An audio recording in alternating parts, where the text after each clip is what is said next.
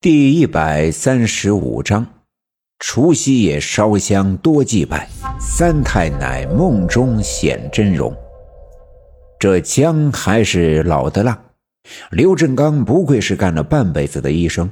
对白小娟突发的病诊断准确，治疗及时。这一瓶点滴还没打完，白小娟便慢慢的睁开了眼睛，脸上有了血色，四肢也不再抽搐。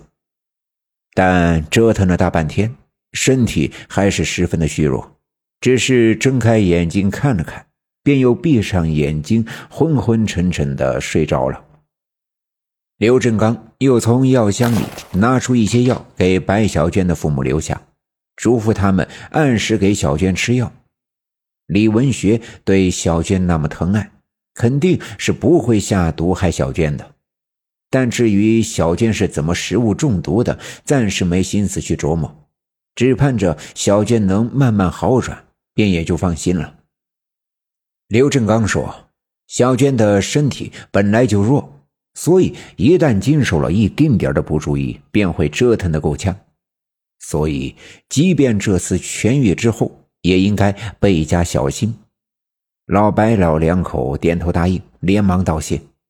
今天是大年三十，刘振刚也要回家过年，所以也不便多留，便千恩万谢的送走了刘振刚。再说我奶奶离开白小娟家回到家的时候，我爸爸跟爷爷已经在院子里竖起了一根高高的木杆，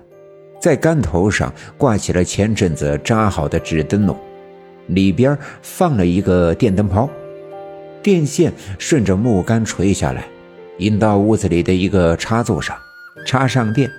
大红的灯笼便亮了起来。这现在还是白天，不明显，等到晚上，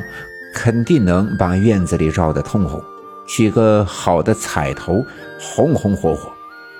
爸爸又弄来一些干头的树枝，在院子中间架了起来，底下塞上一些苞米叶子和细树枝。这是晚上用来点篝火的，然后又把早就买好的二踢脚都在院子里的墙头摆好，陈挂的鞭炮挂在了院子里的那棵大树的树枝上。按照刘家镇多年的习俗，大年三十晚上十二点开始点篝火，燃放鞭炮，然后人们会在篝火前摆上五谷粮的香碗，插上三炷香，焚香跪拜。这便是接神，接神接的是财神，所以在篝火前烧香，是要事先找准方向的。只有找准了财神老爷来的方位，才能准确的接到财神，祈求来年能顺顺利利的发个财。而我们家的年三十的仪式呀，要比别人家的特殊一些。我奶奶在太阳落山的时候，用灶堂里的草木灰在院子里画了一个大圆圈，圆圈里画上十字，十字的交叉点便是那堆篝火。在这个圆圈的外侧，要画上几条线，分别连通我们家的鸡窝、猪圈、水井、仓房等等地方。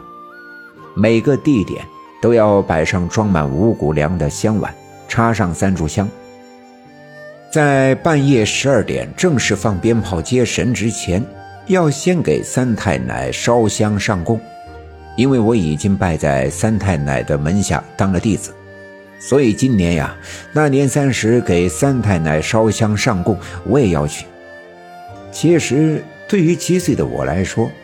原以为当了三太奶的弟子之后，会像爸爸的那本武侠小说里写的那样。跟着师傅上山十年学习武功，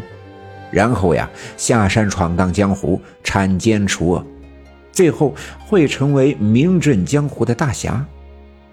可没想到拜了之后，却也没有什么明显的区别。我也没见过三太奶的样子，更没发觉自己多了什么样的特殊的能力，只是能看到、听到一些别人看不见、听不见的东西。但这样的能力我之前就有，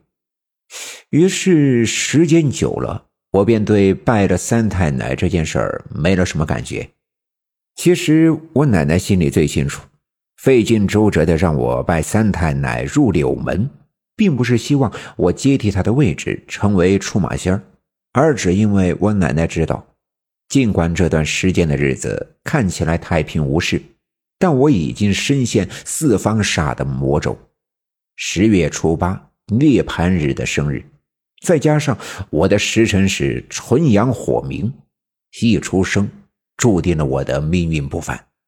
而在远古的大涅槃日里，是火神老爷的四个儿子四翼镇住了阴阳之门，而种种迹象表明，我命里注定是四翼之一。最近刘家镇接连死去的几个人，都是十月初八的火命，一定是什么神秘的力量在试图杀死四翼，破解四方煞，实现他的。不为人知的图谋，那等待我的将是不可想象的未来。或许只有拜入柳门，成为三太奶的弟子，才能躲过这一劫。这天说黑就黑，尤其是大年三十的晚上，总觉得比平时过得快。很快就到了晚上十点。今年的除夕夜特别的冷。我奶奶给我穿上了一件特别厚实的棉袄，扣上了爷爷的棉帽子，拿上几炷香，带上火柴，便拉着我去了西园子里的小庙，给三太奶烧香。其实，给三太奶烧香也没什么新奇的东西，和往常一样，我跟在奶奶的后面，按照奶奶的要求照葫芦画瓢，不一会儿弄完了，便回了屋子。